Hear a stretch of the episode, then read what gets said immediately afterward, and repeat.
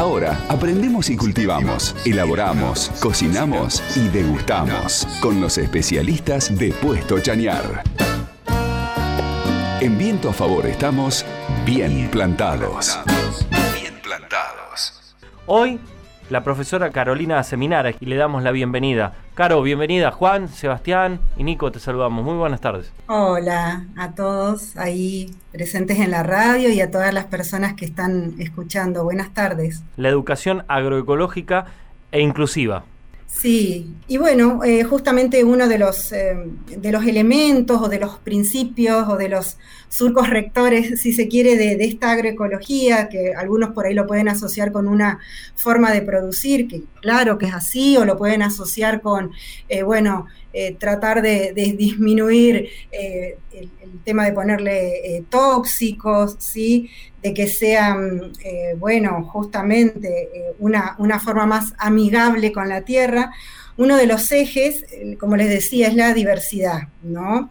Y, cuando también hablamos de, diversidad, en, en, este caso, más como decían, desde lo filosófico, desde, desde lo social, es esta diversidad de estar en el mundo, ¿no? Hablamos de valores humanos, de formas distintas desde lo cultural, ¿no?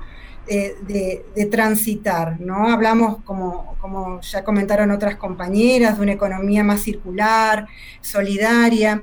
Y, bueno, un poco el tema de hoy, ¿no? La educación agroecológica también es inclusiva porque eh, dentro de esta diversidad que somos, eh, también están las personas con discapacidad, que es un tema que lo quisimos hacer visibles cuando mis compañeros comentaron, ¿verdad?, eh, el tema de, las huertas, del deshidratado, de alimentos, de otros talleres que, se hacen ahí en el puesto.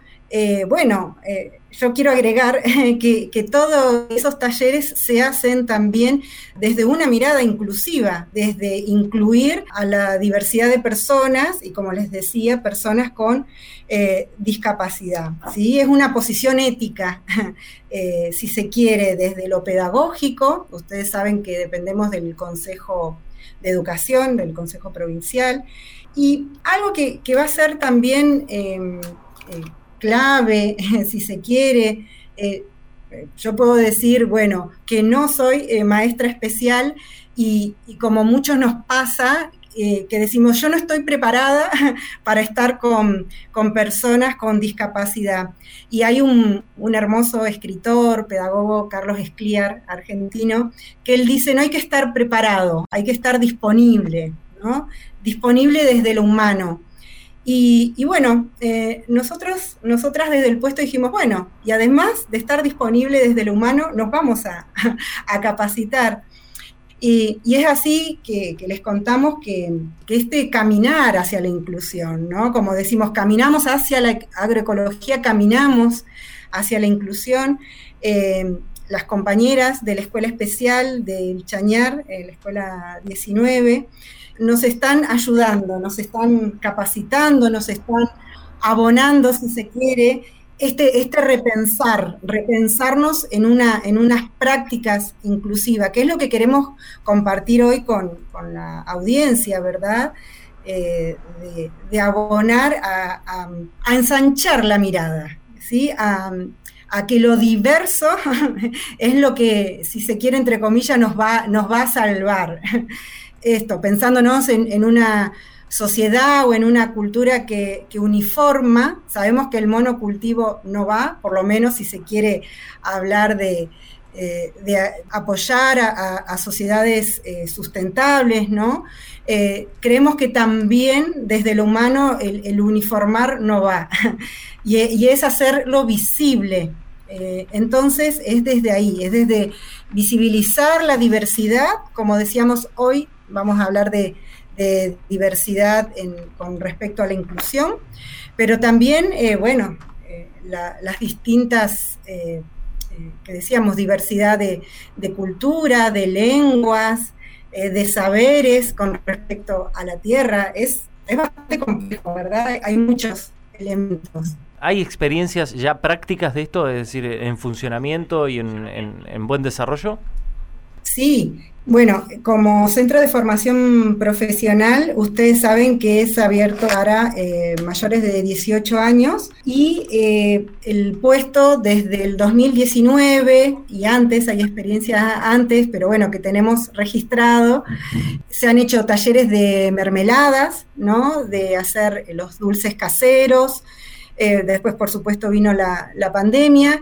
Y este año estamos caminando un proyecto de inclusión les decíamos con la Escuela Especial eh, del Chañar, y estamos con las huertas agroecológicas, eh, también han participado del taller de deshidratado de alimentos, y bueno, esperamos ahora con, ya con la apertura en plenitud de la presencialidad, seguir, seguir con, estos talleres que, implica eso, abierto a toda la comunidad y por supuesto a personas con, con discapacidad.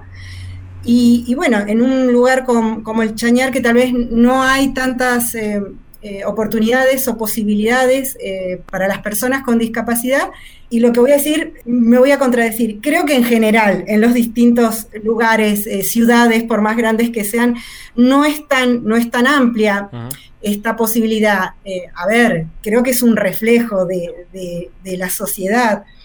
Y, hay algo clave que, nos aportan las compañeras, eh, todos los, técnicos, todas eh, las personas que participamos del puesto, eh, pasamos por, una serie de talleres.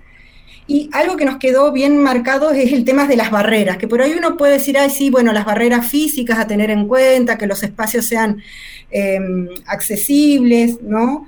Eh, tal vez como, como, una como maestra puede decir, bueno, no tengo las herramientas didácticas, pero algo y que, implica a este espacio son las, barreras tal vez eh, sociales o actitudinales, es donde eh, hoy quiero hacer énfasis, ¿no?